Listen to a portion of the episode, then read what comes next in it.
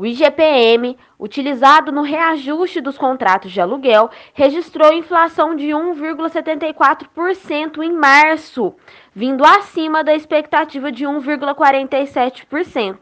A taxa é inferior às observadas no mês anterior, que foi de 1,83%, e também inferior à taxa registrada em março do ano passado, que foi de 2,94%.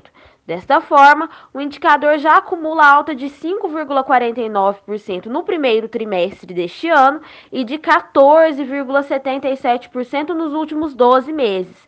Neste levantamento, os combustíveis, cujos preços foram reajustados no dia 11 do 3, já influenciaram os resultados. Ainda, o mercado reflete incertezas sobre o avanço nas negociações de paz entre Rússia e Ucrânia e temores sobre a curva de juros mundo afora, alertando para uma possível recessão.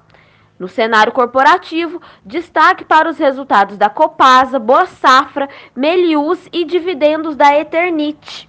Este foi o nosso resumo de hoje. Te desejamos um ótimo almoço e até amanhã.